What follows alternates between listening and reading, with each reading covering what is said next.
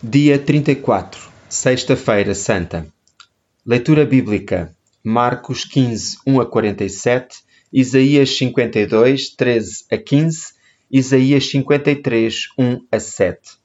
Por que é que crucificaram Jesus? Porque fazia parte do plano redentor eterno de Deus, para começar. Mas o que escreveram eles nos seus registros do tribunal? Qual foi o seu crime? Ele era o Rei dos Judeus. Jesus atesta esta identidade, tal como Pilatos e mais tarde os soldados romanos. Os magos vieram a Belém procurando por este título, e foi a acusação escrita contra ele enquanto estava pendurado na cruz. Mateus 27, 37. Ele não era o rei que o povo judeu esperava, nem era ele o rei que eles queriam. Quando Pilatos lhe perguntou: És tu o rei dos judeus? Ele respondeu-lhe: Tu dizes. Marcos 15:2. Ele não fez nenhuma defesa, porque foi a sua própria pessoa que ofendeu. A sua realeza em si é uma ofensa a todo o coração pecador. A pedra de esquina é a pedra de tropeço, a rocha da ofensa. Eles zombaram dele enquanto ele estava pendurado na cruz, mas as suas línguas involuntariamente confessaram-no como Messias, o Rei de Israel. Na sua carta aos Romanos, a acusação que Paulo traz contra os incrédulos não é que eles não saibam a verdade, mas que a conhecem e ainda assim a reprimem, porque do céu se revela a ira de Deus contra toda a impiedade e injustiça de pessoas que, pela sua injustiça, suprimem a verdade. Romanos 1,18. Embora ele tenha chegado à humanidade em carne e osso, foi desprezado e nós não o valorizamos Isaías 53:3. Pilatos e o povo judeu não precisavam de mais provas de quem Jesus era para poderem acreditar. Rejeitaram as provas que se encontravam mesmo à sua frente.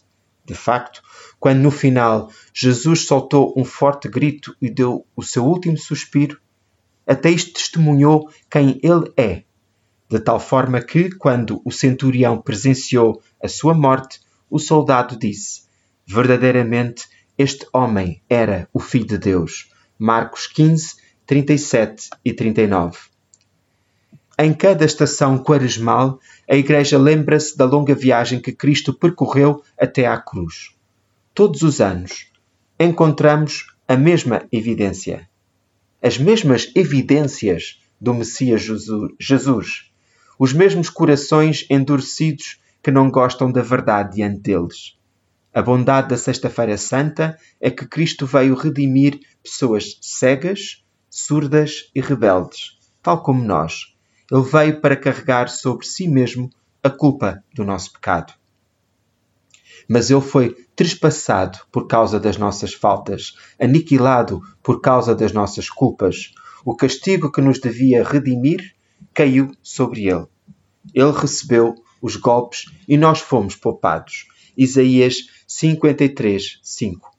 A bondade da Sexta-feira Santa é que, porque ele caminhou silenciosamente para a cruz, como um cordeiro para o matador, não protestando contra o castigo que lhe foi aplicado, temos esperança.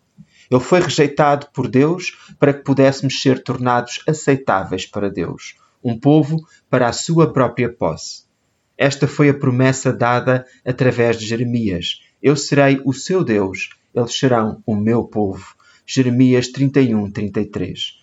Veja como o centurião fez. A verdade que já está diante dos nossos olhos, que Jesus é o Cristo, o Filho de Deus, e Ele comprou a nossa salvação.